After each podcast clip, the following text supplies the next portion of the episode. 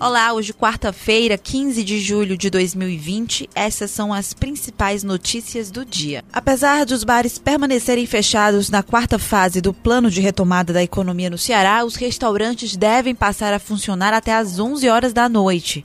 De acordo com a Associação Brasileira de Bares e Restaurantes no Ceará, Brasel, apesar dos bares não estarem permitidos a abrir na fase 4, foi acertado pela categoria com o governador a possibilidade dos restaurantes abrirem na parte da noite para o jantar.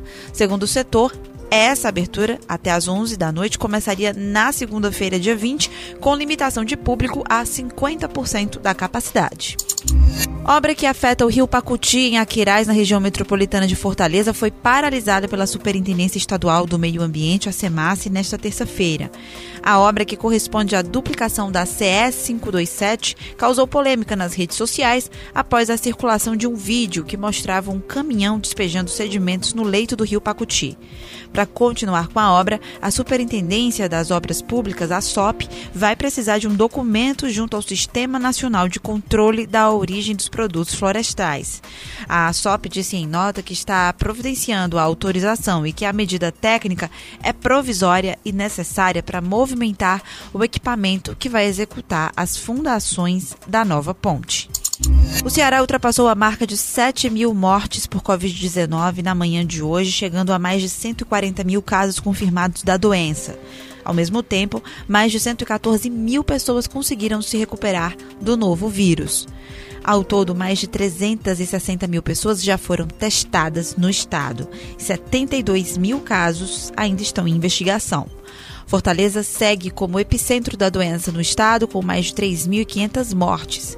Ao todo, são mais de 38.300 casos confirmados. A capital tem oito semanas de redução de mortes e de casos. Desde segunda-feira, as barracas de praia e agências de turismo puderam reabrir na capital. Jogos de futebol sem torcida também foram retomados. No entanto, aulas presenciais, academias, bares, cinemas, entre outras atividades, não vão ser retomadas a partir de segunda-feira, como adiantou o governador Camilo Santana na manhã de hoje.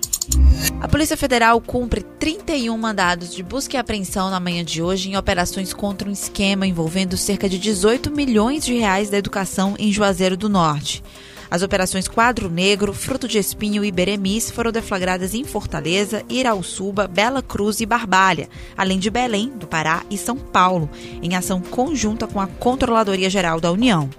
De acordo com a Polícia Federal, o objetivo das operações é coletar novos elementos de prova que possam ajudar na investigação contra três grupos criminosos envolvidos em processos licitatórios. Os contratos foram realizados pela Secretaria de Educação de Juazeiro do Norte entre os anos de 2018 e 2019 e resultaram em elevados lucros de forma indevida. O prefeito de Grangeiro, Ticiano Tomé, foi preso na manhã de hoje por envolvimento no assassinato de João Gregório Neto, João do Povo, ex-prefeito do município. A informação foi divulgada pelo secretário da Segurança Pública e Defesa Social, André Costa. O titular da pasta confirmou que o objetivo do grupo criminoso era o controle da administração municipal. Além de Grangeiro, a operação acontece em Crato, Salgueiro e em Fortaleza. Ao todo, 15 mandados de busca e apreensão estão sendo cumpridos e outros 12 de prisão. Haveria ainda um policial militar entre os presos. Ele teria montado o esquema que acabou resultando no assassinato de João do Povo. Aulas presenciais, academias, bares, cinemas, entre outros setores, não vão poder retomar as atividades a partir da próxima segunda-feira, dia 20 de julho, como estava previsto no início do plano de retomada econômica. Em entrevista à TV Verdes Mares na manhã de hoje, o governador Camilo Santana informou que essas atividades não devem voltar agora, porque implicam em aglomeração e risco de aumento no índice da Covid-19 no estado.